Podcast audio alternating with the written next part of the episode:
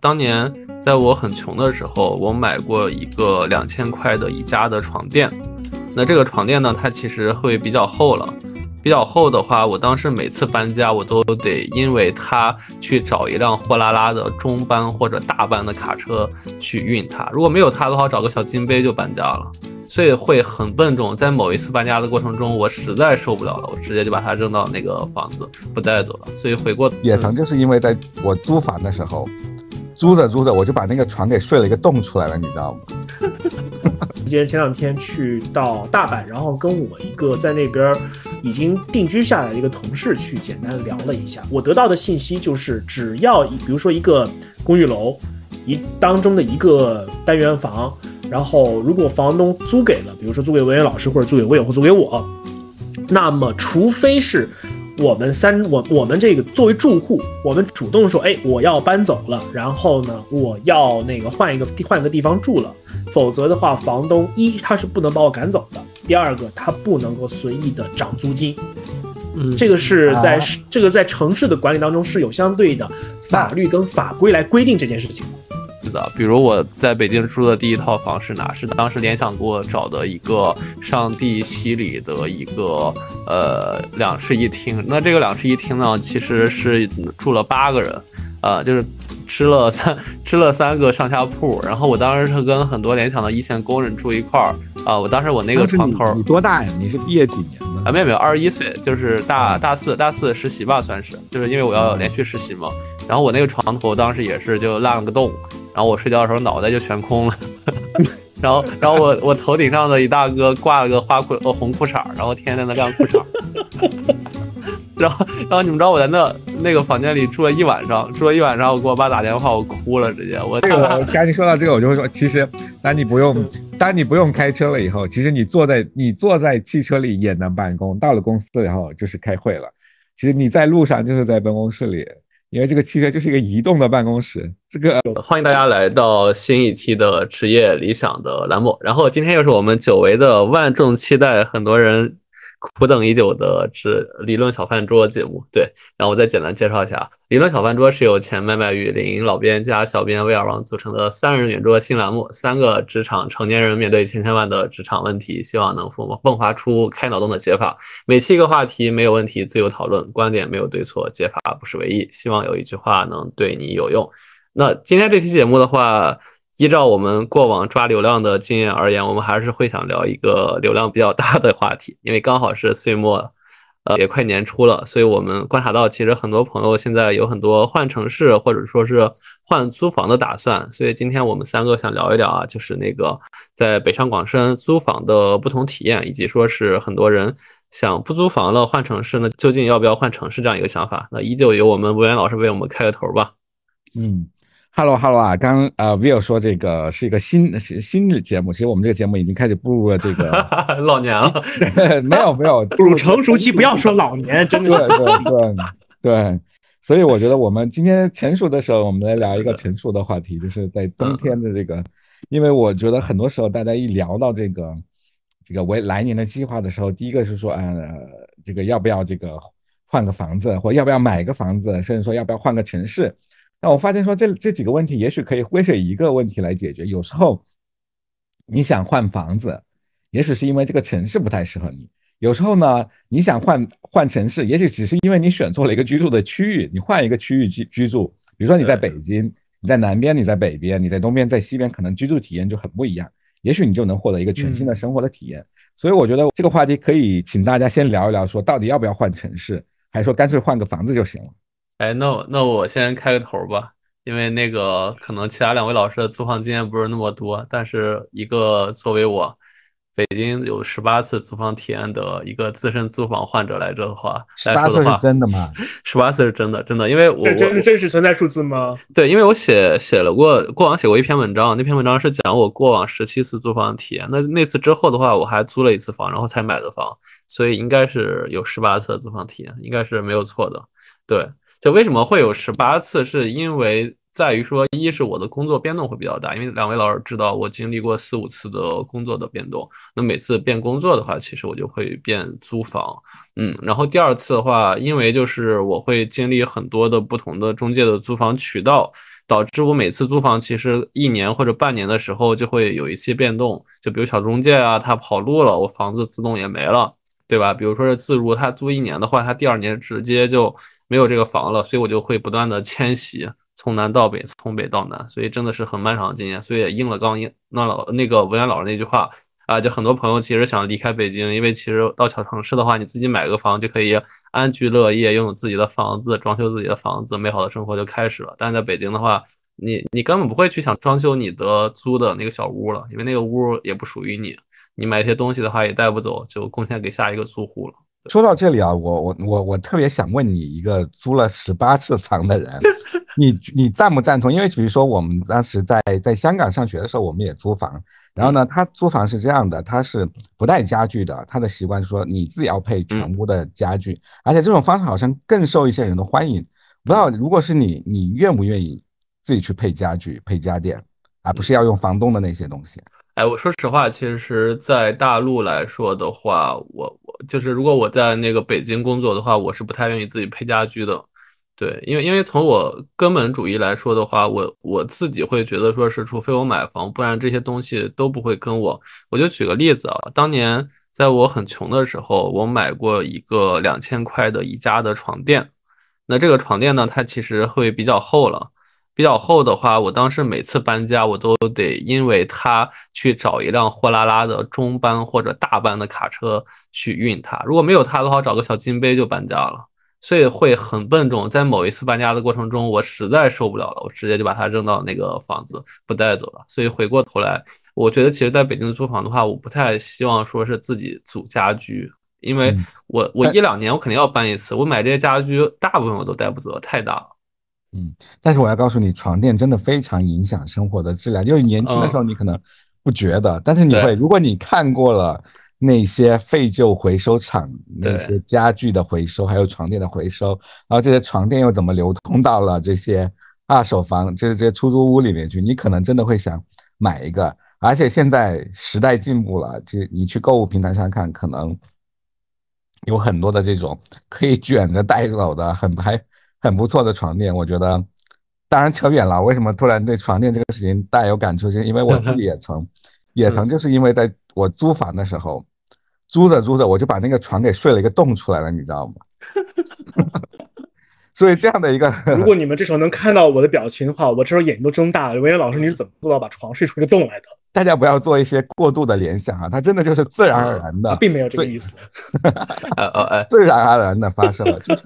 然后我也去宜家，所以我就去宜家搬了一个床垫回来。对对，但巧了，我也我也睡过有洞，所以是一个很正常的现象。因为所以这个这个床垫有床睡床出租屋床有洞这件事情是高频事件是吗？因因为出租屋的那些床板都是那些就是复合木材嘛，所以它其实支撑会比较弱，就很容易中间就烂个洞。我当时睡着睡着也发现我脑袋底下空了，所以我就说，为什么我把这个这看来是真的是一个痛点。我开始还有点觉得说，哎，是不是我矫情？但我突然发现说，这的确是有时候，如果说这些家具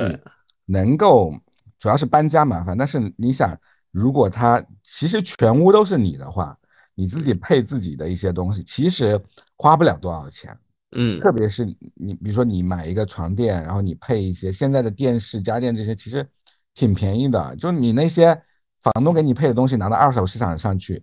因为我有朋友出租，他要布置自己的房间，真的，他全套啊，那些中介他有渠道给你配齐全套的家电家具，可能就几千块钱。对，其实这些东西就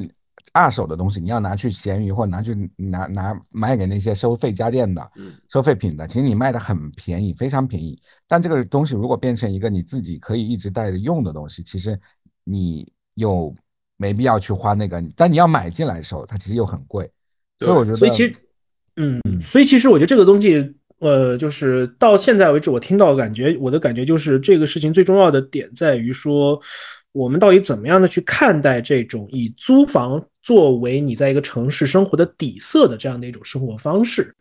就是就是比如说我们租房的时候的话，我们到底是想说。呃，房东或者是说平台给我们配的电器、配的这种家具、配的这种床垫都很糟糕。那我觉得，为了保证我的自己的这样的一个生活品质，我宁可多花一些钱，给我自己做一些个投资。我买个好的床垫，我买个不错的电视，比如说房屋里边有的东西配的不齐，我甚至会比如说把加湿器、把空气净化器这些东西全都给配齐，因为在北方的话，加湿器跟净化器这两样东西，至少在一特定的时间节点都是很必要的这样的一些个一些个东西。但可能对于威友来说的话，你可能觉得说这个地方我顶多只待一年时间，第二年很有可能这个房子就被房东给收走了，或者是要涨租，那我还不如立刻换一个地方。那这些东西我还带走，我还要我很我会显得很麻烦。对，其实其实是这样，就是我我自己在买房之前的话，我自己对待所有出租屋的态度都会觉得它可能，它不会是我很长时间待的一个地儿。我可能去澡堂待，去咖啡馆待，但是它可能仅仅是我睡觉的一个地儿。所以我对我的出租屋的需求就没有那么的大。所以，所以我其实就刚，比如床垫这个事儿吧，我之前。我最后倒数第二次租房的那个屋子还蛮不错的啊，那个老太太对我挺好的，但是她就是她就没给我弄床垫，她是弄了几床褥子，然后就给我铺着，然后 睡着蛮硬的。这是一个非常符合老人家生活习惯的一 个。对对 腰好，其实我现在还还觉得挺好的，对腰好嘛，比较硬，我就那么睡睡了两年。我那个屋子一个月七千吧，租了两年。对，但是我我我买房之后，就刚刚老师说的，床垫对我们很重要。我和我老婆我俩挑床垫挑了得有两个月。我们去睡了好多的床垫，最后，呃，我们主卧买了个两万八还是两万多的一个金可儿，然后次卧也买了一个一家最贵的六七千的一个床垫。就是我我我觉得其实是对对待一个出租屋或者说你居住环境一个态度。对，因为我对待自己的屋子的话，我会觉得每一样我都希望能给它一步到位，或者说是有很好的生活品质。但我对待出租屋，我就我心里有一个最深的念头，就是能省则省，就是在保证它基本体面的情况下。呃，能能极简就极简，能不动就不动，因为这些东西我看上去就不是我的东西，我买进来，我觉得我要留下来。对，对，我觉得这个里面其实真的是一个，就是那个老生常谈那个话题，就租来的房子到底是不是自己的？我觉得这个租租售同权其实还有很长的路要走。就是如果我们的房子，就是我如果我们租的房子都不是那么多不靠谱的，其实 Will，我觉得我相信你也没必要说你工作这么十来年，对吧？嗯，呃，要换十八次房，这个对吧？其实很多的换房其实是没有必要的。如果说这个房子它本身能够，比如说我租一个房子，我能住上个一两年，对，至两三年，我觉得你花上一些，比如说我买一个在某某这些电商平台买一个还行的一个床垫呐，或者我给自己配一个。电视啊等等这些，我觉得都是可以，大家可能愿意去去去做的一个投资。对，但我觉得这个问这个问题最重要的一个关键问题是说，你到底能不能做到有恒产者有恒心？哪怕说这个房子它不是属于你的产权，你是租来的，但是你认定就是说你在这个地方可以生活一个可预见的比较长的这样的一个时间，那。可能作为对于我，比如说租房子的人来说的话，那我会愿意投入一些个钱，投入一些个资金，稍微的去装饰一下，或者是比如说跟房东去协商说，哎，我可能会在这个地方做住个四五年时间，那有可能我自己简单装修一下，那我搬走的时候装修东西就给你了，这种的。最重要的原因在于说，像北京或者说北上广深这种租房。那个市场相对而言比较活跃，这样的一些城市里边，你很难找到这种一住就能让你住个两三年、三四年的这样的一些个地方。要么比如说这个房子它在不限购的时候，有的房东手里面很多套房子，他可能要互相倒来倒去，这个是他的资金来源。要不然就是说，呃，这套房子可能下一年的租金会猛涨，然后由于地段的原因，因为附近要开有有有比较大的这种互联网公司。或者大厂进驻了，导致这个地方租金会猛涨，而你而这个事情又跟你没有关系，所以你就可能觉得说我没法承受，我就走掉了。然后我这边其实想点引出的一个点是说，在其他的一些个国家，其实相对发达的一个国家，我觉得他们就众所周知，在很多的国家，租房其实才是主流，买房，尤其是像我们这种哪怕是工作十几年了，然后买房，其实在很多发达国家的市场，它都并不是主流的这个这一个一个一个选项。很多的跟我同龄的这样的一些个这种职场人，我的同事啊，怎么着？我们聊天的时候，我们就他们还会说啊，我的房东怎么怎么怎么着，然后我的住这个房子是租的，然后怎么怎么怎么着。然后刚开始的时候，也许我还觉得不太能理解啊，为什么你三多三十多快四十了，然后你孩子都有了，为什么你还没有，比如说在这样的一个城市？买一套自己的房子，然后固定定下来，然后后来我会才逐渐了解到，就是说这个其实才是一个发达国家市场的一个最常见的一个一个状态。他们的房价不可能在猛涨，然后呢，他们相对应的市场上有相对应的这样的一些个法律法规跟政策，来保证就是说租户的权益不会那么轻易的被房东或者是被这样的一个这一整个 property 的这样的一个 owner 给就随意的去践踏。比如说我前段时间前两天去到大阪，然后跟我一个在那边已经定居下来的一个同事去简单聊了一下，我得到的信息就是只要一比如说一个公寓楼一当中的一个单元房。然后，如果房东租给了，比如说租给文员老师，或者租给我，或租给我，那么除非是我们三我我们这个作为住户，我们主动说，哎，我要搬走了，然后呢，我要那个换一个换一个地方住了，否则的话，房东一他是不能把我赶走的，第二个他不能够随意的涨租金，嗯，这个是在这个在城市的管理当中是有相对的法律跟法规来规定这件事情的。那比如说哈，就因为我们经常会碰到，就我也碰到了，就我租房租着租着，那个房东说啊，我这个房子要卖了，你得走吧。还有说啊，我这个房子想想那个卖，方便大家看房，你那个住在里面不可以，绝对不可以，对，绝对不可以，绝对不可以。你这样，你但凡这么但凡这么做，不愿意买房了。别做房东好委屈啊！这个这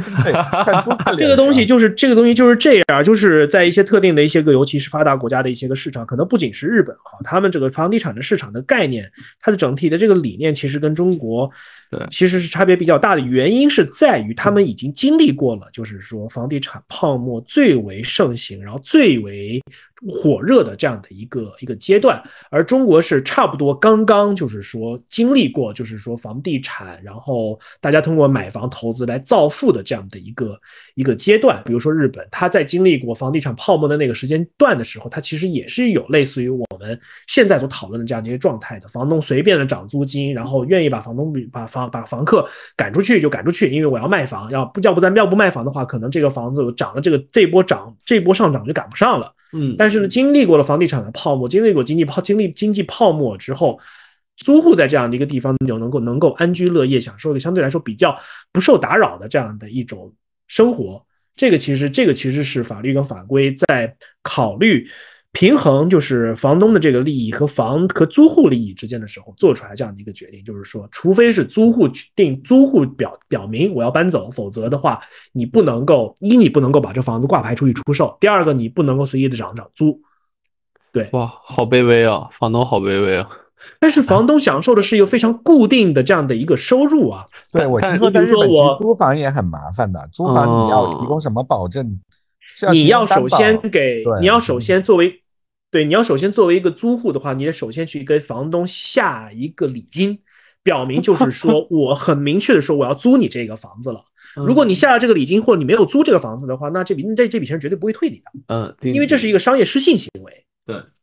对。这个其实就是，这是就是其实也是法律所规定的，就是说你房东可以享受的这样一块这样的一块权利。然后呢，因为它总体而言租售比没有像中国那么的高，也许他可能房子是这么多钱买的，他可能租金一个月就是比如说折合人民币四千块钱五千块钱，那租给了房租给了房客，他房东其实能够享受的差不多是百分之四到百分之七之间的这样的一种投资的这样的一个回报率。当然，这个可能就是说。根据回这个回报率的这个上下，可能是根据房地产的这样的一个，比如说这个这个地段怎么样啊，然后当地的经济情况怎么样，你所在的这个区域是一个商业区，还是一个相对来说比较没有那么多人住的一个，不是那么受欢迎的一个居住区，这都是有很大的一个一个关系的。但总体而言的话，国外的租房的这样的一个市场，它是这么一个市场。我买把我把我的房子一套房或者是一栋楼租出去，我可能的我的期待值就是说，OK，我租出去了，那我可能就拿个百分之四到百分之七的这样的一个收益。但这个期间的话，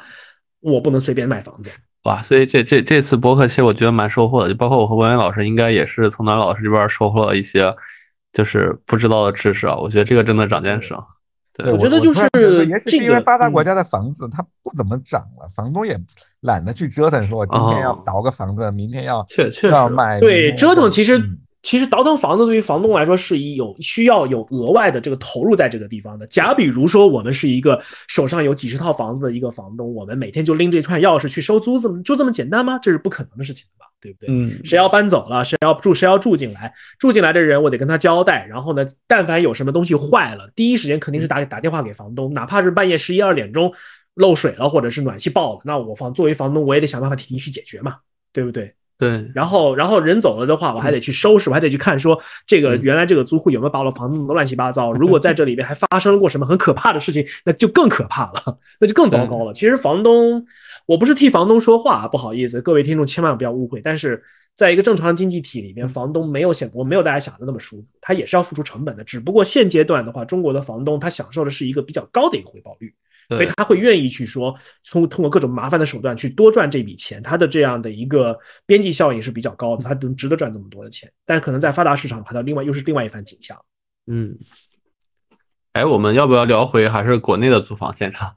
我觉得对，我们我们可以聊。哎，我直接我因为我特别想聊一个话题，就是这个北上广深的，我们就不聊什么一线、二线的差别，这个大家都聊太多。这几个城市的差别，因为我亲身的，我我我前几天跟朋友聊，他们有的朋友他在北京也租过房，他去了深圳，他就觉得说。哇，在深圳我可以很容易的租到一个带阳台的房子，嗯有这个小区都会嗯新很多。然后呢，在上海的朋友就会说，哇，我可以租一个有的很有历史的这个带木地板的，就那种古老木地板老宅子，对。对，然后在北京的朋友对于租房这件事情呢，好像说起来的最大的话题就是这个黑中介的斗争，哈哈，跟黑中介的斗争，然后这个嗯，不想合租了，就而且真的就是在合租这件事情上，我不知道北上广深，我现在没有数据啊，但我非常想，如果说哪个能拿到一个数据，说到底是哪个城市的合租这种现象，就正常的合租啊，我们不谈那种呃挤了很多人的这种呃群群租房，对就是正常，比如说两室三室一厅，我分成三个人租的话，我觉得好像在北京听可能真的是会更更更普遍一些。肯定的，我不知道是不是我猜的是不是正确的。对，因为我觉得还是深圳和杭州，一是说外来人口，尤其它房价也是最近涨的嘛，外来人口其实没有那么多了。啊二二是其实我觉得把杭州拎进来了，杭州也是一个哦哦对对。新一线对，然后然后然后尤其是上海，就刚刚文安老师其实说的，我觉得其实上海人本身自己对自己房子爱护就比较比较深，因为我有特别深刻的印象，就是我朋友原来在南京中路啊，东路还是中路，反正新世新天地那块儿，他租了一个特别老的一个三层的小房子啊的其中一间儿吧，算是，就他们那个楼道特别的窄，然后他那个房子里面其实是特别干净，就是特别新的布置啊，就看着就是觉得蛮高级的，不会觉得就是像北京金台路那边可能很多七十年代的老房子那种感觉，给人特别古朴的感觉。就是我觉得可能跟上海人和北京人的一些生活习惯也有区别。就上海人可能本来就追求那种小资的生活，那包括深圳其实本来就是后建的房子，它的很多房子其实都是新盖的嘛，所以天然本来就没有老房子了。不嗯，我这里我有一个观察，我刚想到了这个问题，可能你们都是在从房东啊或者房子本身的一个一个角度，我觉得有一个很重要的因素，物业管理的商业化程度。我觉得哦深圳的商业化程度是走的最前，上海、广州其实这些它的物业管理商业化程度是最嗯比较好的。嗯。北京的很多房子让人的感觉就是根本没有物业，没有，对所以，我觉得物业对于房子的其实居住体验是非常非常重要，尤其老房子的维护程度。确实北京老房子太多了，可能也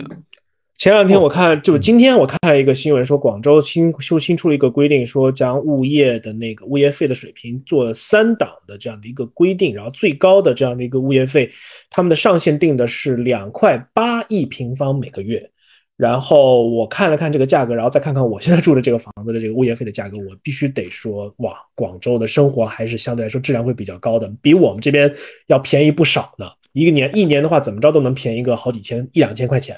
必须得说。然后就是北京，我我我先分享一下我的一个观察，不好意思，文业老师打断你了。我的一个观察就是，北京它为什么总体而言给人感觉就是说租这些老房子的话，居住环境不好，然后让给人体验特别糟糕呢？最重要的原因是，第一，北京在商房房屋商品化之前，很多的房屋都是公房，公房就是。顾名思义，就是公家盖的这样的一个房子，他们盖出来的目的是为了解决自己的职工他这样的一个居住的问题。很多的筒子楼，就是我们经常在北京路边见到的四五层，最高不超过六层，然后没有电梯，然后一个一个一层可能有一个楼梯，一层有三到四个住户那种房子，很多都是当年的公房。然后很多的房子哪怕就是又就一直就是说留用到了现在，然后因为地段的问题，因为产权的问题，它没有办法拆迁，没有办法去更新，所以这些房子一直在那样的一个一个地方。那有的房子他们经历这经历了很多就是好几轮的这种商业化的这样的一个浪潮，然后他们也逐步的可以去上市去交易，可以去出租了。那新进来的这样的一些个租房就会发现，我明明花的是现代化的这样的一个房租的价钱，我却住的是一个上世纪五六十年代。顶多不超过七八十年代的这样的一种居住居住的这样一种体验，那这样听听上来听起来其实就相对而言比较正常了，因为本身这个环境就是这样的一个地方的。那到了上海的话，或者是到了广东深圳这样的一个地方，那新房子比较多，商业化比较早，商业化程度比较高，那肯定带来就是完全不一样的这样的一种租房的这样一种体验了。嗯，是的，是的，这个。是深有体会，就是刚 Will 说的这个金台路啊，或者是北京的金台路，然后很多这种，它本身以前都是这种，呃，我们好像说很多房子的物业都是归房管所管，我不知道是不是有这个说说法，是这样的，对对，就是说它其实没有商业化的物业去维护，或者是归居委会，所以这个就是导致这个居住体验会非常的非常的不一样。但是呢，有的呢，有的事情又管的很多，其实我非常记得那个。我给你们说一个花絮，真的是我以前在北边租房的时候，就在北京的北边，然后呢租的那个房子呢，他以前可能上一家上次上个租客是一个女生，所以呢他会把房子的这个房门上呢做的一些很别致的装饰，比如说这个门会写上一些门牌号，然后会涂用彩笔涂一些花纹啊什么的，感觉很很很俏皮很可爱，但这个呢就可能引起了邻居老太太的怀疑，说。这住的是一个什么？为什么要把它房号写的这么大，还要涂上各种各样的色彩的这个装饰？难道在做一些什么事情吗？所以每次我我一开房门，就会看到一个老太太从那边，砰的把门打开，她要观察说，嗯，这个房间是谁在进出？嗯，所以这样的，我觉得他们真的很热心，呃，各个也会非常关注你的。这个生活，但是呢，我希望他们能够多关注一点楼道的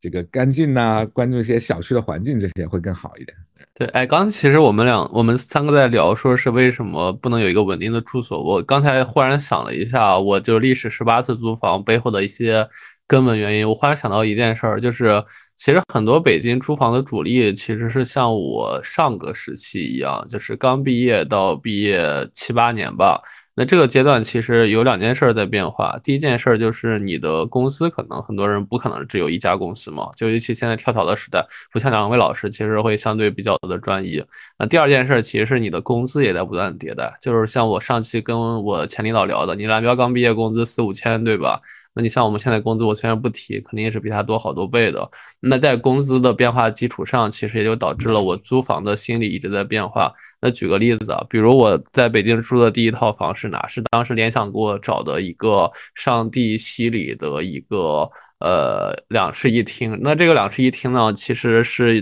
住了八个人，呃，就是吃了三 吃了三个上下铺。然后我当时是跟很多联想的一线工人住一块儿。啊，我当时我那个床头，你多大呀？你是毕业几年的？啊，没有没有，二十一岁，就是大大四大四实习吧，算是，就是因为我要连续实习嘛。然后我那个床头当时也是就烂了个洞，然后我睡觉的时候脑袋就悬空了，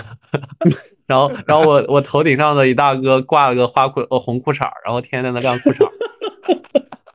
然后，然后你们知道我在那那个房间里住了一晚上，住了一晚上，我给我爸打电话，我哭了，直接，我就是我人生二十多年我没有那么崩溃过，我考试考砸，我高考失利啊，我工作失意，我都没有那么崩溃过。第一次，我我跟我爸说，我说我受不了了，我真的我不想在北京待了啊！我爸当当晚给我打了好几千块钱，然后，所以我我就在联想附近租了一个合租的房间，当时那地儿当时是是叫西北旺嘛，当时还不。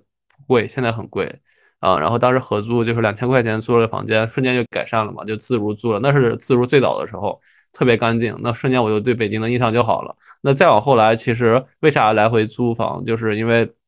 我的工资其实在一万多的时候悬了几年，两万多的时候悬了几年。所以其实你工资在一万多之后，你税后其实也就一万出头或大几千嘛。那你。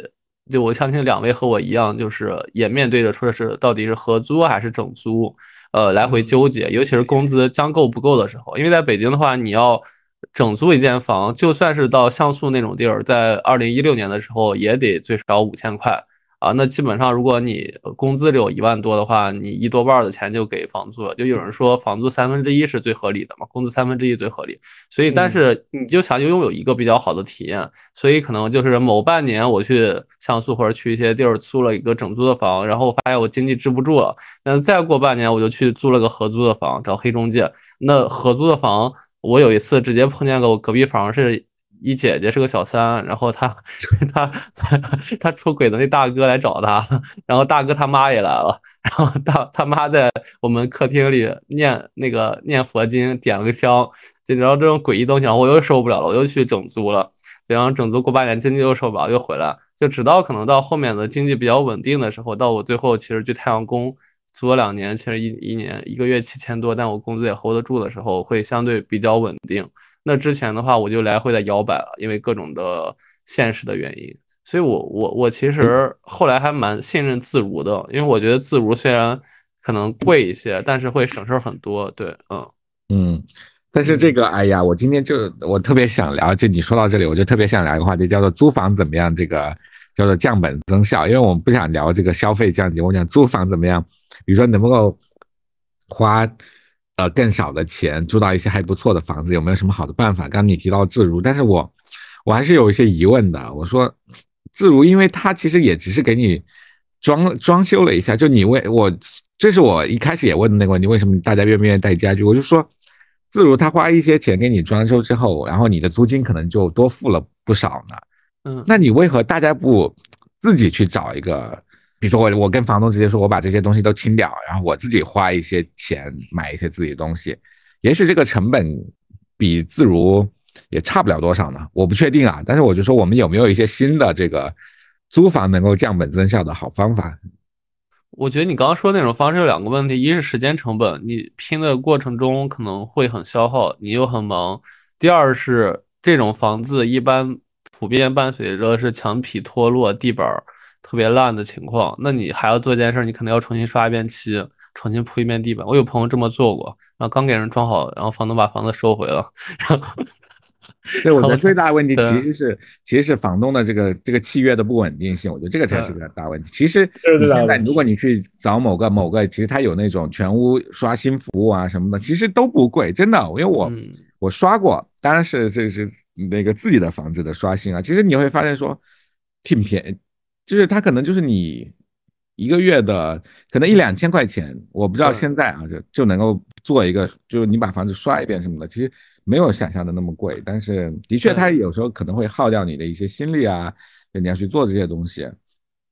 这我觉得还是最归根结底还是说你跟你的房东到底到底是怎么样一种关系？房东到底怎么看待？就是说，第一，租客自己装修自己装修自己的房子；第二个，他到底会愿愿不愿意？就是比如说，像刚才是我好像是我有说的，就是装修完了之后，然后立刻把房子收回来，然后比如说把租金提高个百分之三十再租出去，这对于他来说是件很合算的事情。他白等于是白嫖了这么一套装修，然后呢又能把租金卖租的更贵，这是一件很恶心的这样的一件事情。但是呢，如果我觉得放在中国很多房东的那个思维当中，倒也正常，对，就是二位老师跟很多听众其实是知道，能感觉到，就是说，其实我对于中国，包括中国的商业社会，总体而言是本来比较持一个比较看好以及比较有希望的一个态度。但是，但凡提到房东跟跟那租房这两个事儿时候，啊，我从来不认为说中国的房东是一波好鸟，对我从来都不这么认为。认为我总体而言会认为，就是说，纯市场化的租房这件事情是件特别特别特别不靠谱的事情，因为这个市场当中。可见的那只手伸进来的不够多，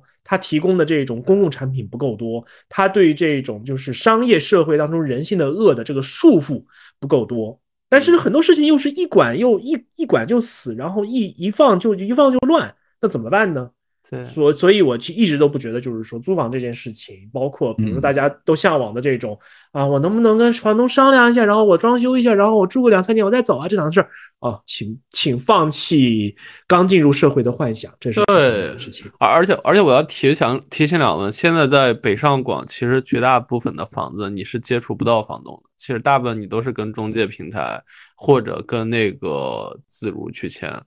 呃，然后你如果真能找到我，我有幸找到过房东，看过他的房本，但是我是在豆瓣租房小组去找的。你要知道，这样去捞一个真实信息，这样的一个成本是很很高的，而且是要看运气的。对，因为其实很多房东也怕麻烦，对托管出去，他其实他会觉得他是他也觉得省事很多。所以其实在这个情况下，我觉得我觉得可能更现实的方式啊，我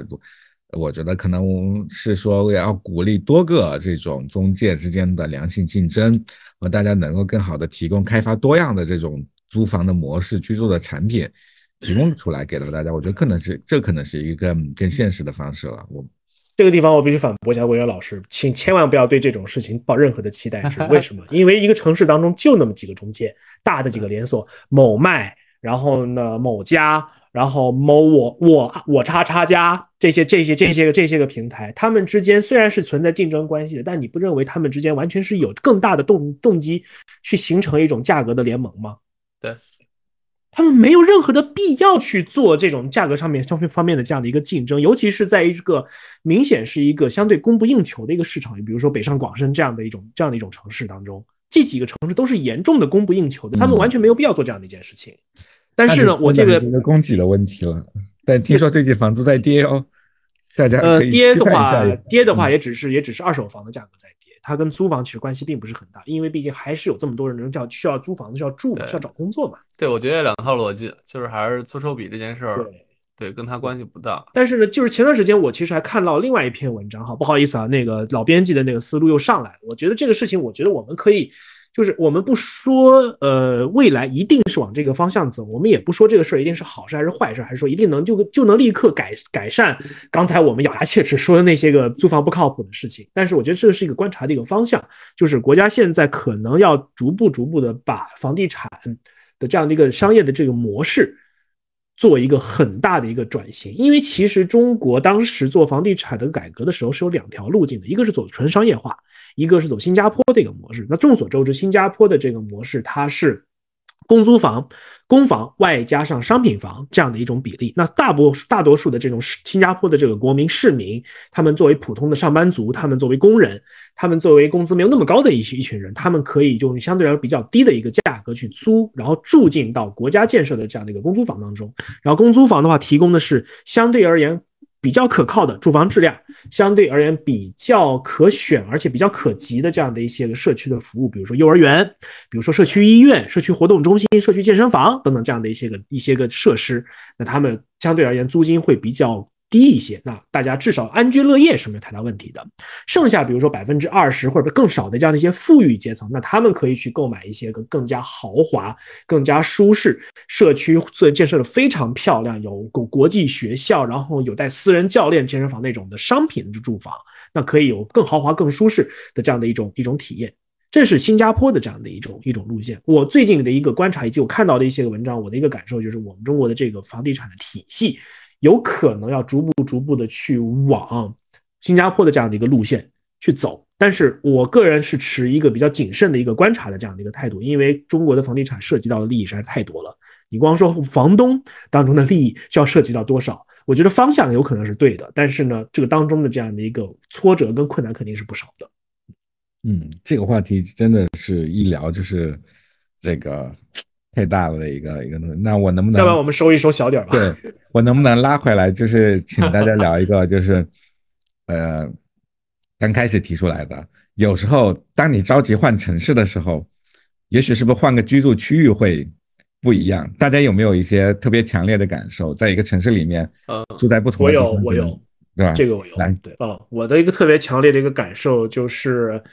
呃，北京四九城嘛，然后几个区域当中的话，我住过的地方包括大兴，大兴我住过，然后朝阳区，朝阳区我也住过。那包括比如说其他地方的话，我没有那个常住的这样的一个经验，但是我个可以聊聊我自己个人对于北京这几个区的一个感受。首先，朝阳区呢，绝对是全北京最有活力、最 vibrant，也是最复杂、最乱的这样的一个区域。为什么呢？因为它太大了，既有比如说像 Will 现在所居住的那样那个，比如说某个区域，这样那那个那个那个小区所在的那个区域，它有相对来说比较不错的，比如说很多互联网新贵住在那样的一个区域，然后有比较相对而言就是中产阶级相对来说比较集中，也有比如说往南边一点，然后呢外来人口可能会。稍微多一些，这地方完全没有说外来人口不好的这样的一个意思，而是那个地方它会有更多的这种，比如说群租，或者是说，或者是比如说合租的这样的一些小区存在。然后呢，小区的质量也会相对来说比较参差不齐一些。然后呢，大兴的话，我的印象当中是我在那边生活差不多有七八年的这样的一个一个时间，它从一个都是土都是田的这样的一个区域，逐步变成了一个哎，既有比如说创业园，也有生物制药，也有现代农业这样的一个一个区域。它大兴区的话，给我的一个感觉就是，哎，它其实就是比较生机勃勃。然后呢，它可能没有朝阳区那么的 fancy，那么的。华丽，但是呢，它总体人给人的一个感受就是，它有不错的一些小区在那样的一个地方，一些比较头部的一些个房地产公司在大兴都有很多不错靠谱的一些个楼盘。那具体是哪些我就不多说了，咱们也不是做广告。但是，然后同时呢，它地铁线也有，它有宜家，它有很多挺不错的商场。然后呢，有的商场是直接盖在了地铁站的上方。然后地铁站的上方出去之后，就能遍布，就是分布了一些个平均分布的一些个小区。那那些小区的话，各种档次的都有，然后也有幼儿园，也有小学，也有社区的医院在那样的一个地方。我会觉得说，这个地方看上去虽然它离我脑海当中那些个比较理想的一些个居住环境还有比较大的一个距离，但至少如果是我来看的话，在大兴。相对靠南一些的地方再生生活一段时间，我个人是觉得相当不错的。我觉得，尤其是它的房价相对而言，对于年轻人以及对于比如工作七八年、十年左右的年轻人来说是比较可负担的。这个是我的一个一个感受。那朝阳区就是一个大的一个花花世界，那什么样的什么样的人都有，最有钱的人也住在朝阳，然后相对而言不那么富裕的人也都住在朝阳。这是我的，这是我生活过、长期居住过两个区我的一个感受。其实我觉得，甚至是一个区域的两个小区都会有很大的生活品质的感受啊。就是我举个例子，呃，因为早年间我主要工作都在国贸这边嘛，所以我当时基本上在双井住了有小四年的时间啊。那小双井其实大家都知道，一条街分为南北两边儿，然后呃北边就是另一边以百环家园为首的房子，当年城市乱象大家都明白，里面会特别乱。然后里面可能很多一个房间住十几个人的都有，对。然后南边的呃另一边的话，其实是富力城啊，很高档的一些小区啊。然后我当时其实租房的话，我就去百航家园有看过，因为当时确实也没有钱。我当时走进楼道里，包括在底下的那些卫生环境，我不知道都如今改善没改善。当时我就感觉特别崩溃，感觉就特别像回到了二十年前。对。然后后来我就每个月多加了一两千的的费用去。呃，在富力城租了房子，那就是这就是最直观的，就是你甚至都不用说是换个区，你在双井内你去搬个小区的话，可能你瞬间你对这个城市以及说是对你生活品质的认知就发生了很大的改变。嗯，对我也我也我也在百环家园看过房子，然后我的特别印象深刻的是，第一，它的楼道贼黑；第二呢，它的那个户型贼大。第三呢，我进到那个户型中介给我开门的那一瞬间，我就我我就明显能感受到，从我的看到的以及我鼻子能闻到的气味当中，我能判断这是一个前群租房。然后呢，墙壁上遍布的各种就是用石膏板来隔离小房间的这样的一个痕迹。然后呢，墙壁上也有各种乱拉的这个电线所留下来这样的一个痕迹。但是呢，这个户型特别的诡异，它能它基本上能够一百八十度的俯视三环。这个如果是一个好的小区的话，这是一个无敌的这样的一个户型。可是它偏偏就生在了百环家园这样的一个特别神奇的小区。这个小区我的一个感受就是，如果是在墨西哥或在美国的某些地方的话，下一秒钟必然会发生帮派斗争。对枪枪战，我感觉真的是，我不知道这个小区到底发生了什么神奇的事情，能够管理成这个样子。后来听说它是一个没有物业的这样的一个小区，然后呢，就是产权也有一些个纷争在这个地方。哦，一点都不奇怪。所以看完之后，立刻我就立刻滚蛋走人了，绝对不会考虑。嗯，对。那这些是这种生活层面的哈，这种生活层面的不一样，有没有可能就是比如说我们换一个城，换一个城市，常常是说啊，为了感受不同的文化。因为不同的，甚至这个南北的差异，甚至说我可能可以接触到一些不一样的人，有没有一些可能性？我们通过换区域，嗯，我觉得一线城市是有有可能的，就是在一个，比如说望京地区，你可能真的就是它是一个跟北京很不一样的传统的城建很不一样的一个地区，它的这个感受，我觉得，我觉得能够发现发现一些小气候的城市里面的小气候，对。我觉得这可能会是一个很有意思的，我我一个事情。哎，其实我这边有个特别典型的案例啊，也是我最近有一个朋友，就是她她那个因为在北京，她老公结婚了嘛，然后她妈妈就觉得无聊啊，就也不是凡尔赛啊，可能就是确实有钱，就在 北京，在在北京那个延庆买了一个八百平的一个房子啊，好就是对的，应该是买买了一二百平，送了个六百平的院子吧，反正总面积是八百平。对，然后他们那个院子有石榴树，有菠菜、黄瓜，有萝卜，就啥都能种。对，然后他妈妈现在就是戴眼镜住着，然后每天其实种种菜，然后给我们包，就自己自己拿面给我们包他自己种的菜的包子啊。然后这个其实我觉得是很多人逃离北京去很多呃觉得能去的一些呃就是二三线城市能体验的生活。或者去什么大理想体验的，也许在北京延对庆就能体验到，对吧？对我是还没去，我准备过两周去他们家的小院儿转一圈，然后他那个房子也不贵了，就是又有点凡尔赛，就对我来说还有点贵，就是可能四五百嗯四五百买的，对，但在北京放放北京的话，其实是很便宜了，对吧？就他他就体验到了很多这种生活，嗯对，不好意思，我的第一反应是这个房子有产权吗？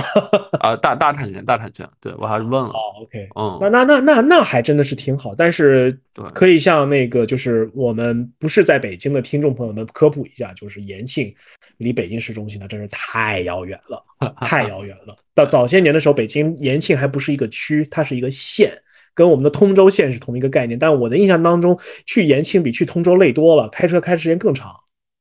嗯对，哎，那这个问题来了，为什么有的大家说宁愿要去大理享受这个田园风情，飞下要飞上两三个小时、几个小时，也不会去想说我要去郊区？这个两者之间这个差距是差异是说心境的差异，我会觉得他们他们是不是会觉得只要在北京，大家人的状态都是很奋斗，然后很繁忙的状态，然后大理的话，大家都会是很 chill，然后很放平的状态，会不会是这样？就我们我们三个的共同好友施北辰老师，我过两天还真准备约约他来，他其实不是现在就在大理变成我忘了昆明还是大理变成了宣传大使了，就每天跟大家讲说对，是在大理，这边当他最近好像在成都开始去做一些商务活动，哦以他也在对我感嗯。我感觉他就在宣传这种数字游民在这种小城市的生活，然后他有很多嗯。朋友也在大理还是昆明，我觉得其实就是这种感觉。数字游民其实是我挺挺羡慕的这样的一个一个状态，拿着一线城市的工资，然后生活在四五六线城市，然后找一个很舒适的小院子，然后房租也不贵，或者甚至自己可以买下来这样一套一个带小院子的这样的一个小房子，然后生活在这个里边，然后每天就远程处理工作就好了。这还其实还是我挺我挺向往的这样的一种一种一种状态，但可惜没有技能傍身。那那那那我真的还是不死心哈，我就想追问一下，有没有可能有一种所谓的大隐隐于市的一个一种啊住居住解解决方案，能够让我说，哎，我们既能够享受这个大城市的这个呃这个繁华便利，也能够说找到自己那个小气候，有没有什么办法？有呀，当我们嗯职业理想能够商业化变现，我们三个可以在大理直接 租个房间，然后做直播呀，不就实现了？另外一个前提是我们都觉得去大理机票很便宜，随随便便就买了，那我们也可以去。哎哎，对，然后 然后你们知道吗？就是在我做这个播客之前的半年，我刚当时确实听了一些播客，就有一个现象是很明显的。你们你们知道，其实现在转移大理最热门的职业是什么职业吗？自媒体吗？就是播客。哦，就是哦对很多头部的播客的工作室，在疫情期间的话，都把工作室直接全搬到大理。我当时听了他们好几期，都是讲说是大家陆续都在往大理搬，因为大家发现播客这件事儿是最不需要城市限定的，因为他们很多人都是固定三个人，就像我们一样嘛，然后去聊天儿。他们发现在大理环境又好，然后住的又好，然后设备其实搬过去就行了，所以大家陆续在往那边迁移，然后那样那边的文艺或者一些人文气息也更浓，然后大家可能创作灵感反而会更多。对，嗯，我觉得这个这个状况真的是部分的能够回答维园老师刚才那个问题，就是说为什么我们呢？我们宁可要跑到像大理那遥远的地方，也不可以，比如说在延庆那样的一个地方，寻找一个大城市当中的小气候，然后比较舒适的在那个地方待，同时还能享受大城市的这样的一个便捷。那就是因为北京它不存在，相对来说不存在这样的一种，就是又能够很舒适，嗯然后又能够又能够便捷，然后同时还有一个很不错的小气候的这样一个环境，或者是说有这样的环境，它太稀缺了。对，而且我觉得是个伪命题，是因为呃，怎么说？就是我们三个会想这件事儿，是因为我们职业都进入了十年以上的阶段，所以我们可能虽然没有一技傍身，但我们已经不处于那种就是空白到上升期的阶段了。呃，但是其实大部分在北京租房的人，他们其实都是刚毕业，那大部分人都要面临租房。那对他们来说，他们去大理那干嘛呀？种种地吗？还是什么的？他们一是没有知识储备，二是对整个职场都是一个混沌期。然后反而我们这个阶段，其实诸位也都买房了或怎么样，对吧？就是本来我们也不在那个阶段了，所以其实我觉得这件事儿，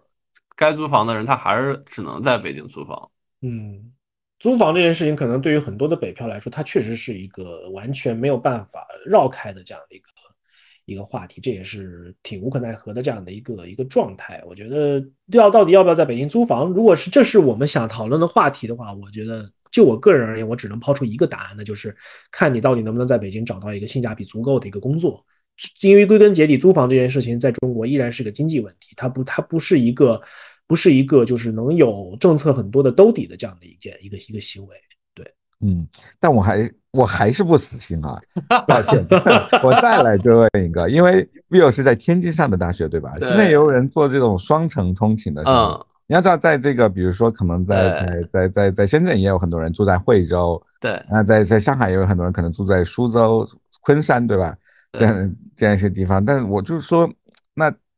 天津、北京双城，当然很多人说很辛苦，有没有可能也营造出一些小气候出来？呃，很难，因为因为其实我在大四那年在北京实习的时候，我就属于那种可能甚。就是居住在天津，但是在北京上班的，就是像您刚刚说的，就是可能真的就北京到天津其实就是三十八分钟，对吧？然后到甚至到了那个五五啥忘了，反正就是某某一个哦武清对，然后其实十八分钟还是二十分钟，你看着时间其实挺短，但是问题是你上个进高铁安检出高铁，然后去坐地铁这个时间。比你所谓的坐坐地铁，它是要长很多的，你体验是很不好，所以你没办法去做到每日通勤。所以大部分双城的人的阶段，肯定都是说平常工作时间还是在北京租一个房，只有在周末的时间可能回到天津。那可能也是我刚毕业当时想的状态，就是天津买个房子，然后慢慢的在北京过渡。呃，然后最后在天津找到对找到天津一个好的工作，回到天津。就虽然我后面发现不可能了，是因为我我我可能我的职业阶段天津我不太能找到合适我的工作。呃，但是其实我当时比较理想的状态是这样，就是一开始我们就很多想在天津来北京上班的人，一开始我们就破灭了这个想法，对吧？就是天津的所有的高铁到北京的是北京南站，北京南站是个丰台站。丰台站去我们所谓我们核心上班的地儿，但都多远啊？那每天你基本上通勤三个小时就掉进去了，就是单程。嗯，但凡通通勤超过一个小时每天的话，的人的疲劳指数和对生活的这个的这个这个这个感受会直线下降，然后疲劳指数会直线上升，这真的很不好。对，那可不就现在的我吗？对，当你当你通勤变长的时候，你真的会觉得时间在浪费。就是因为我最近。看书或听播客变多了，就是因为我不想浪费这个时间。哎，但我特别好奇，就是说，可能在北京的话，我们这种通勤通勤的这种痛苦指数其实挺高的。那比如说在上海，比如说有人住在昆山，然后有比如说在深圳，像文言老师说的住在惠州，那那样的那样的过这那样的这种双城生活的朋友们，他们的痛苦指数会比北京稍微好一点吗？这个是不是比如说在基础设施或政策上有什么事情让大家觉得说痛苦指数会低那么一点？嗯，我我因为我没有直接去访问过这些人啊，所以我不能擅下结论。但是我觉得从我的我了解到的交通信息来说，应该会好一点。比如说，其实现在深广深这其实广州、深圳、东莞、惠州这这一串，其实现在都在大力的修城际铁路，而且这个铁路就是它能够解决的，就是 Will 刚说的那个北京跟天津之间这个痛点，就是你要转高铁转来转去，其实它有很多站是贯穿市区的。就是很多站，它其实像是一个大站快大站地铁一样的这种概念，就它能够直接贯穿市区的几个站，所以可能它能够更好的让你从一个市中心到达另一个市中心，从一个居住区到达另外一个商务区。所以这样的，我觉得这这个是，我不是铁路规划的专家，我不能瞎瞎说，但是我觉得说，从我自己作为一个消费者，作为一个用户的角度，我觉得说，我们的铁路是不是应该多一点这种。在城市中更多的小站多分布，而不是动不动就是建了一个亚洲最大的火车站，什么什么中国最大的火车站等等的这样的一些，你把所有的人都要非要集中到这一个地方去换乘去去交通，而不是说，比如说北京，如果它能在朝现在其实已经，比如说朝阳有个站，其实这个这个对吧？那个清河也有一个站对吧？所以等等这样的。所以我觉得，如果能更多的分散的火车站，然后这个火车能够更好的贯穿市区，然后这样子，我觉得整个的这个呃通勤体验可能会跨城通勤体验可能会好很多。对，而且而且你们知道，就是我家这边不是未来也要建一个，我不知道是什么形态的高铁，然后好像是说三站到国贸，我也不知道这个什么样的形态，可能就像文老师刚刚说的，这个高铁甚至是通向外省的，然后中间会不断的停，然后我们上车，未来可能高铁和地铁它的概念会越来越模糊。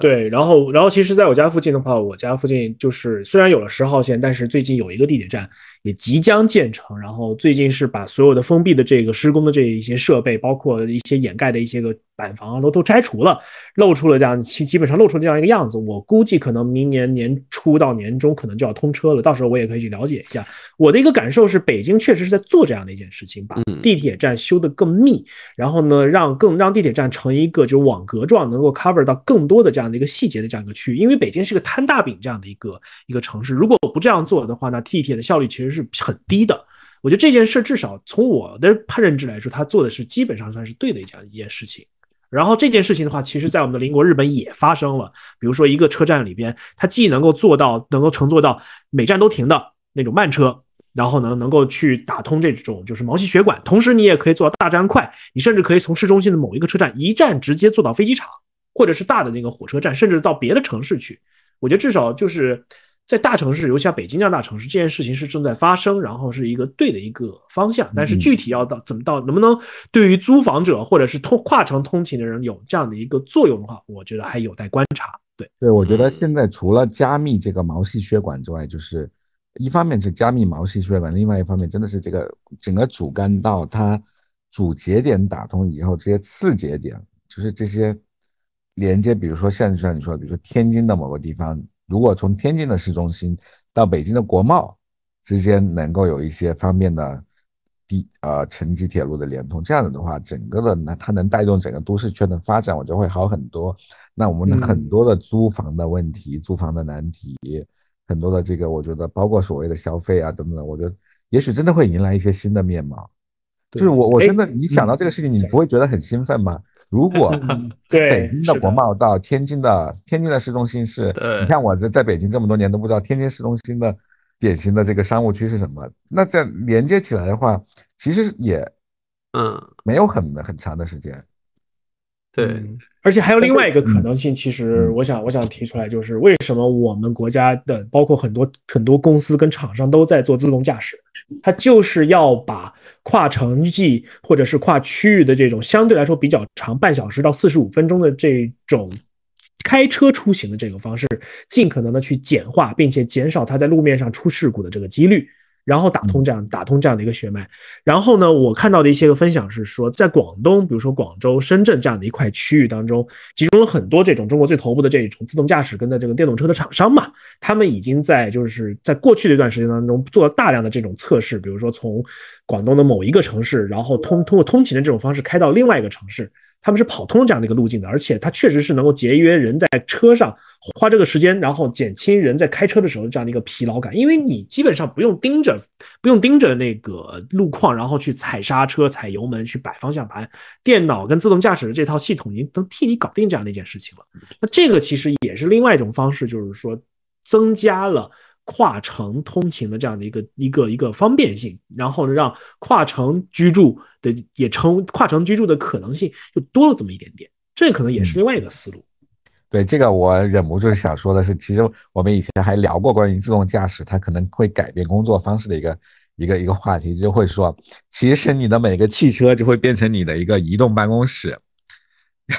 因为你不用开车了，听上去有点可悲了。对，所以我刚才说到这个，我就会说，其实当你不用，当你不用开车了以后，其实你坐在你坐在汽车里也能办公，到了公司以后就是开会了。其实你在路上就是在办公室里，因为这个汽车就是一个移动的办公室，这个。听起来有一点不那么让让人向往了，是但是，但是如果如果比如说我在上了车之后，我去开始工作，然后我的钉钉或者我的飞书已经替我打了卡了，老板认可，就是说我在通勤这段时间当中，我也在不断的输出劳动力，输出我的生产力。那然后比如说通勤这段时间，加上我在办公室里边跟同事沟通、跟客户沟通、开会讨论事情，然后再把工作再带回到车上去完成，然后回到家这段时间，如果能算我完整的一个八小时工作时间，那导致我就是说通勤的时间并不会，通勤时间也可以工作。那我下班稍微早一点。对，那这个时候我可以住得更远了，对吧？我可以住的，反正我两个小时在路上，我已经把活干了。我这两个小时，比如说我就专注，我就跟跟你们一起录一期播客，或者我写了一篇长文章。到了公司，我就只做那些需要跟人产生连接、需要大家一起开会的活。开完了，我又可以上路了，在这个这个路上开始去这个去做一些工作。相当于我是一个移动的工作室。哎，到家了，我要去跟家人产生连接，去做家里的一些事情。我觉得可能我们重新定义这个工作跟生活的边界了。我我有有点大，而而且你们开这个脑洞特别像我周末听的虎嗅那个丰瑞资本李峰讲的一个观点，就未来中国是那个不像国外是一小时的经济圈嘛，国内因为有高铁很多的加速的措施，他觉得未来中国是一个两小时范围内的一个经济圈，所以包括天津啊，包括河北很多地儿，其实都是大北京经济圈。对，你想，如果说一个是说这种高铁或者是铁路系网络，它足够的变得更加的方便便捷，而且充分考虑到通勤的需要，不再是那种一味的求最大，然后很多的节点能够连接起来。其实北京经济的一体化也好，等等，它有很多新的想象的可能性。你的住房啊，你的消费啊，有很多新的生活方式，有很多新的可能性。然后，如果自动驾驶这个把你的工作，把通勤的路上变成了一个整个马路都是你的办公室，我觉得我们的工作、生活、家庭这件事情的边界又可能要重新再改写一次，这会是一个很有意思的一个变化。那到那个时候的话，租房很有可能就是生活工作的一小部分。那那个时候可能真的是生活会发生很大的变化。拜拜，房东。哎，但但我真的觉得根本问题还是看未来的职场方式会怎么变了。就是我个人觉得，未来其实职场会越来越松于打卡，或者松于抓一些上班时效，而更自然，或者说就我们之前提出那个假设，会有更多 freelancer 存在，就企业没有那么重了。那其实对大家上班的自由或居住的自由就会有极大的解放。也许那个时候租房的话，第一考虑的并不一不一定就是说离公司近、离单位近，而是考虑说，哎，这个区域有没有我喜欢的店，我跟我的朋友近不近。附近有没有比较好吃的馆子？社区环境怎么样？也许那个时候就成为了最重要的考虑的一些点。其实本该如此，我觉得其实居住的意义本该如此，只是我们现在就是因为经济快速发展，导致很多居住本身的属性丢失了。嗯，所以我觉得很多事情的，我我一直说这个很多事情的解法不在当下，不在问题本身，可能是在别的。也许说我们今天。讨论的有时候让人觉得，哎呀，看不到解决问题的方式的这个跟房东怎么处理关系啊，或者黑中介怎么解决这个问题？也许随着我们的通勤的方式的改变，城市规划的改变，或者两小时经济圈的出现，我们新的工作方式的出现，也许对于租房这件事情，有了我们就会有一些新的理解了。也许到那个时候，很多事情就会被这个事情推着也发生改变。嗯。我们这期节目真的非常未来主义，也是挺乐观的。我感觉，我觉得我们很厉害啊，在这样一个看起来这个这个这个大家一说租房都会想到各种心酸往事的话题里，我们展望出了一个美妙的未来。我本来以为这期应该是那种租房避坑指南，后来我们聊的价值上到已经没办法再回到那个很实际的。该选哪个中介？该怎么租房？该和房东怎么沟通？怎么砍价的那个阶段？我觉得这些问题的话，我觉得我们听众肯定都肯定都有自己的一套心法在内。对。我觉得并不倒并不一定说让我们这些个人来教他们怎么着，没有 没有必要。对，嗯，对。反正反正反正，我们我们一开始聊的是租房，然后听众们已经被我们骗进来了。如果能听到此刻的话，我如果大家能觉得说，哎，好像未来还挺有希望、挺有指望的，那那那我们这期节目也没有白做嘛，对不对？那老你记得剪剪辑啊，没关系 没关系，就是我们我们跟我们的听众是非常坦诚的。对对对，那那两位老师要不收个尾？我觉得一个多小时了。那我我我我先来吧，我真的是越聊从越越越开心了，因为我我们看到了，我觉得是真的是我们的对于未来的发展的可能性，对于我们自己工作的可能性，要一定要保持足够的乐观。也许这两年大家都会在经历各种各样的不确定性跟困难，但是我想所有的解法都问题的解法不藏在当下，藏在未来。所以未来当我们的工作、通勤甚至工作方式都发生巨大变化的时候，我觉得我们一定会对很多问题有新的解法，要向未来看。我的观点其实跟维恩老师其实相对来说都还比较比较类似，就是说，生活的当下绝对是由鸡毛蒜皮、柴米油盐、讨厌的房东、讨厌的邻居所构成的，这个真的是没有任何的办法。我能够给到租房的朋友们的建议就是：第一，你要一定要明白，生活是你自己的，生活本身不是租来的，房子是租来的。哪怕是自己租的房子的话，也尽可能要对自己好一些，构建一个相对比较舒适的这样的一个小的一个超级迷你的环境，能够给你的生活、给你的工作、给你的这个生存带来足够多、足够好的这种意义感和这种获得感。那未来的事情呢，我们交给未来，我们保持一个比较谨慎乐观的这样的一个态度，比较能够能够让我们比较愉快的生活在当下。这个可能。不管是租房啊，还是说我们以后聊任何的一个话题，这都是我期望自己以及我的身边的朋友们，包括此刻的听众能保持、能够保持的一个一个一个心态，对，谨慎的乐观。对我有个比较实际的建议啊，就是。因为我年轻的时候确实租房吃了太多苦，然后包括工作太拼，导致我也没有很很好的住房体验。其实我反过头回想了一下，我特别建议，其实很多还在租房阶段的朋友，或者说刚毕业的朋友，你你对房子的要求一定要高一些。然后你对距离，其实反而就刚我们聊到，可以有更大的宽容度。我其实蛮建议大家，其实可以租得远一点，但租得好一些。然后，比如你想看风景，比如说你想有更大的超市，比如说你想有更宽阔的房间，那就 just do it，就不要不要觉得说是你想离公司更近一些就去住老破小，提高自己的效率。嗯嗯，又回归到一个职场问题啊。当你年轻的时候，你把为了公司把自己身体消耗的不要不要的，然后房子又住破破烂烂，你回过头写自己的墓志铭，写自己的人生遗憾的时候，满是遗憾。不如其实去对自己好一点。就当你的生活居住环境变得好的时候，其实很多的运势就会相伴而来。对，嗯，又提到了我有特别信奉的玄学，但我觉得特别特别有道理，就是还是要做好一个对对，还是要做好一个平衡吧，在距离、在疲劳程度、在居住环境跟你自己的这种。感受跟获得感之间一定要取得好这样的一个一个平衡，肯定会很累，肯定会很辛苦，但是还是要相信未来肯定会好好起来的。嗯嗯，就是希望大家能找到一个适合来给自己带来好运的这个这个呃，就你的你的自己就是自己的风水，把自己的风水给打造起来。对对对，一定祝大家吉屋大开。对大家居住快乐，生活快乐，谢谢大家，猫肥家润，谢谢大家，谢 谢谢谢。谢谢。你是否想过雪花可以飘进被褥的？你是否想过榨菜可以放进微波炉热？是否见过男人因为一部电影哭了？当一切一个人在承受，他还怎么输呢？不过 No way No way No way No way No，当你不是富二代，一切就 No way No way No，除了握紧你的方向盘，你 No way No way No，Just No way No way，直到我戴上了 Gold Face。